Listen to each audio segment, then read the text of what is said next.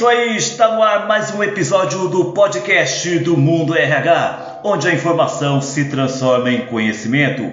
E hoje nós vamos falar sobre a importância da gestão do conhecimento nas empresas. E o meu entrevistado é o Maurício Pedro. Ele é head de atendimento corporativo do Senac em São Paulo. Olá, Maurício Pedro, tudo bem? Tudo bem, Francisco? Um prazer estar contigo aqui.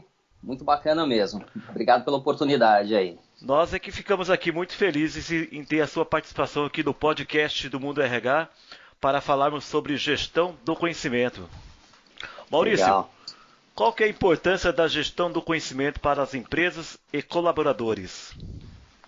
Não, é, é, é assim, de modo direto, é essencial, né? Assim, quando a gente está falando da gestão do conhecimento aí, a gente está principalmente pensando em, eu diria que perpetuar a empresa, né? As empresas buscam se perpetuar, nem que, to, nem que to, não, é, não exatamente que todas consigam, né? Mas esse é o grande objetivo, né? Colocar a empresa aí numa posição de, de vantagem competitiva. Então, quando a gente está falando de gestão do conhecimento que as empresas estão fazendo, é, é, essa organização, né, essa administração, essa gestão de tudo que ela tem dentro da sua organização, e, e uma parte a gente fala que é informação, uma parte a gente fala que é dado, mas uma parte fundamental são as pessoas que trabalham na, nas organizações, né?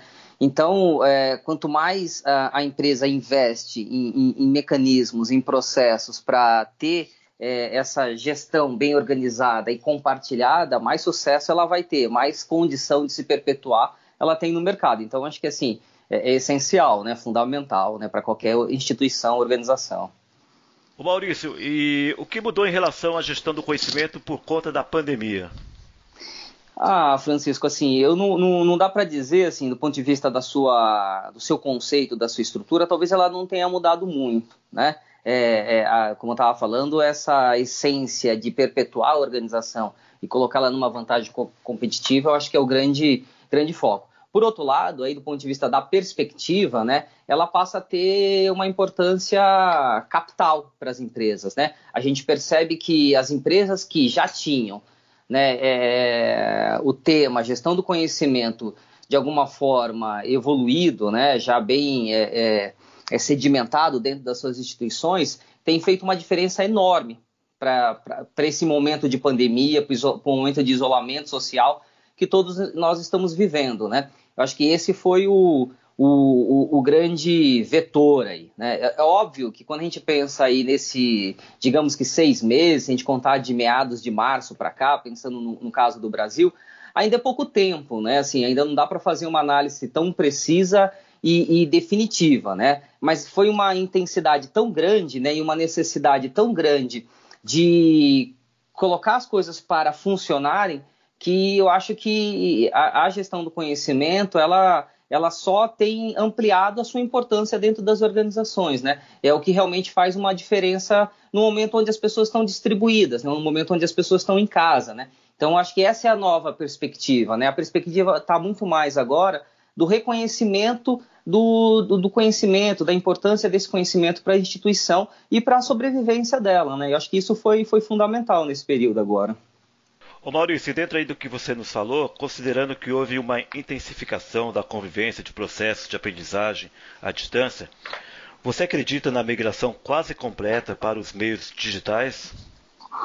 Ah, não acredito não, Francisco. Acho pouco provável que a gente migre tudo para o digital. Né? Primeiro que nós somos é, é, é, seres relacionais, seres gregários, né? a gente gosta de, de, de conviver com o outro. Né? Então, uh, óbvio que não dá para desconsiderar a, a importância né, da tecnologia e a diferença que ela fez. Eu acho que é, se, se, nós estivéssemos em outro momento, teríamos que nos comunicar por, por fumaça e tambor, né? Sei lá como é que nós faríamos, por pombo correio. Uh, com as ferramentas, isso foi, foi, foi vital para as empresas é, manterem o, o seu funcionamento de alguma forma né, manter o funcionamento da, da, das instituições. Mas não, não acredito que, que haja essa migração. Primeiro que aí, até do ponto de vista da aprendizagem, né, a forma como a gente aprende e a forma como a gente ensina, né, são, são duas coisas, a gente ainda ensina de, um, de forma muito é, é tradicional, né? É, a gente ainda tem que rever muito a maneira como se ensina no mundo. Né? A gente vem aí de uma história de que vem da, da, da, industrialização, né? Esse nosso processo de, de ensino. Agora, de aprendizagem, as pessoas vão aprender e estão aprendendo muito na pandemia. É notório isso, o, o, o fator de aprendizado. Né? As pessoas tiver, porque isso tem a ver, inclusive, com a nossa habilidade, né? com a nossa capacidade humana de se, se adaptar e de aprender. É, isso é da nossa natureza. Então, a gente continuou aprendendo. Mas a gente precisa de outros elementos, de outros elementos para aprender. E o convívio aí com o outro, ele é fundamental. Acho que sim, né? Passando um pouco aí o, o, esse período, quando a gente retomar está retomando a, as atividades, as empresas vão ter um olhar muito mais é, próprio para a questão da tecnologia, né? Coisas que a gente é, imaginava que era possível, a gente sabia, inclusive, que era possível, por uma, por uma série de questões, seja inclusive trabalhista, no caso do Brasil, impedia, né? Ou uma questão cultural da própria empresa. Agora, a digitalização, né? Ela vai ser, ser fundamental, mas eu, eu não, não creio que ela vai ser o único meio, né? Acho pouco provável que isso aconteça e, inclusive, torço para que isso não aconteça. Maurício, eu gostaria que você pudesse destacar aqui para o nosso público do podcast do Mundo RH como que é feita a atuação do Senac São Paulo junto ao RH das empresas aí para promover a educação corporativa. A, gente tem aí um, um, um, uma área, né, que é a área, inclusive, que eu, que eu sou gestor, que eu sou o head aqui da área de atendimento corporativo. É uma área de negócios de, de desenvolvimento de soluções educacionais para as empresas e a gente tem uma atuação muito, muito intensa, né? Essa área tem mais de, de, de, de 15 anos. É, para você ter uma ideia, quando a gente fala de treinamento e desenvolvimento, o Senac hoje é muito bem reconhecido nesse segmento pelos, pelos RHs, né? A gente tem uma interlocução muito direta, seja participando de eventos, seja participando de grupos de, de, de trabalho, de RH, ou seja mesmo acionando as empresas para tentar entender suas necessidades, suas expectativas e transformar isso em, em solução educacional, que é o, o, o, que, a gente, que a gente faz aqui no Senac. Senac é essencialmente uma instituição de educação de formação profissional, né? Então essa relação com o mundo do trabalho, né? É, com as tendências relacionadas ao mundo do trabalho, quais são as novas é, competências que são necessárias, a gente está muito atento, seja competências profissionais, é, técnicas, né, sejam competências é, do ponto de vista da, é, do, do, comportamento. Né? Então a gente está muito atento. Então a gente tem uma relação muito direta com, com a RH e há muito tempo. O Senac tem aí ganhos prêmios né, de reconhecimento pelo, pelos profissionais de RH. Então a gente tá, tá, tem uma relação muito, muito direta e muito próxima né, com eles. Maurício, em relação àquelas empresas que ainda não têm uma cultura de treinar e desenvolver seus colaboradores, é, como que essas empresas elas podem dar o pontapé inicial e começar a implementar essa cultura? É, acho que é, quando a gente fala de cultura, eu acho que é o essencial, tá, Francisco? A cultura organizacional ela, ela é fundamental, né? Até lembrando do, do, de uma frase clássica do Peter Drucker aqui, né? Que a, que a cultura ela come a estratégia da empresa no café da manhã. Né? Então, por mais que você tenha uma estratégia, a cultura organizacional ela vai ditar muito é, o, o, como aquela empresa vai caminhar. Uh, agora, assim, é, desenvolver pessoas é essencial. Né? A, a, as empresas que desenvolvem pessoas, que investem em pessoas, né? que investem no desenvolvimento humano das pessoas, elas, elas se destacam no mundo é, corporativo. E aqui a gente não está falando só de uma, de uma questão é, é, de, de, benfeitoria. Muito pelo contrário. Quando a gente fala de educação corporativa, inclusive, né, o próprio é, é sobrenome, corporativo da educação, diz muito para que, que ela existe. E é para fazer com que as empresas sejam mais competitivas. Então, investir em desenvolvimento humano, em, desenvol desenvolvimento das pessoas, vai fazer com que as empresas sejam mais competitivas. Esse é, o, é um ponto que acho que é fundamental é, ter isso em mente, né? É, o RH há muito tempo né, já se tornou estratégico. Acho que, no, assim, voltando ao período aqui da pandemia, ele se mostrou fundamental. Foi a, a partir dos RHs das empresas que houve toda essa articulação para as pessoas ficarem em casa, para trabalhar a questão dos, dos, protocolos, o próprio retorno que, que está havendo. O RH tá, é, é, é o, o, o departamento central que está em tudo isso. As empresas que não têm né, um, exatamente um, um, investimento tão planejado, é necessário que tenha, Francisco. Assim, é, é, fundamental. É fundamental essas empresas entenderem quais são os profissionais que ela tem dentro da, da sua empresa, no sentido de saber que necessidade essas pessoas têm para melhorar o desempenho no, no trabalho. Tudo isso, o, o treinamento e o desenvolvimento, ele está muito associado a melhorar o desempenho das pessoas. E óbvio, quando a gente fala de, de treinamento, a gente não está falando só de treinamento técnico, né? A gente está falando de treinamento comportamental, que é um pouquinho do que eu tangenciei agora há pouco. Porque a, nós somos seres mais integrais, então a gente vai dar muito mais resultado Inclusive, se nossa saúde mental, se o nosso bem-estar, né, se as nossas capacidades e habilidades elas est estiverem é, é, bem desenvolvidas. Então, por isso que é fundamental que as empresas invistam em desenvolvimento de pessoas. E se não tem, assim, é, é já, deve, já tem que sair correndo para ter, né? tem que sair correndo para estruturar, planejar. O ano que vem é um ano é, importante para as organizações, né? A gente está vivendo esse período aí da pandemia mas ele vai passar, eu não tenho dúvida que vai passar. Né? Já, a gente já começa a visualizar um retorno mais é, normal das coisas para o ano que vem.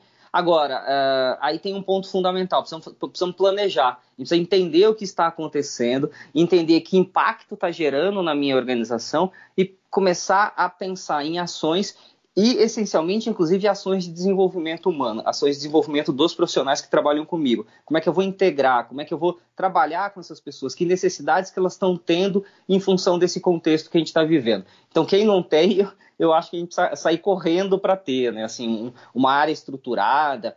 Né? E às vezes uma área, quando a gente fala uma área, a gente está falando de muitas pessoas, a gente está falando exatamente do que você iniciou sua pergunta. Que, que, cultura organizacional eu tenho relacionada ao desenvolvimento de pessoas? Como é que eu encaro isso dentro da minha organização? Como é que eu, eu, eu, formalizo isso dentro da minha organização do ponto de vista da cultura? Que mensagem que eu passo sobre isso, eu enquanto direção? Né? Como é que a gente enxerga isso dentro da organização, Francisco?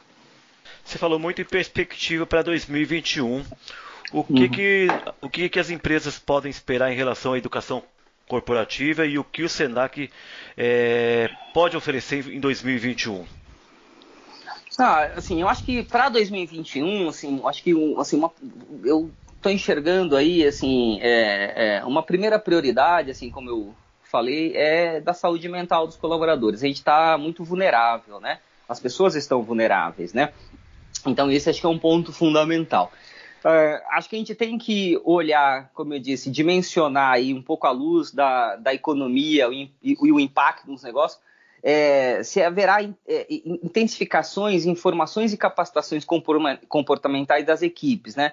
A gente tem que olhar muito para esse contexto aí e entender como é que isso pode seguir é, é, é daqui para frente, né? Quais são as, a, a, os, o, as, as, os perfis, as capacitações, o que, que eu preciso investir dentro da minha organização.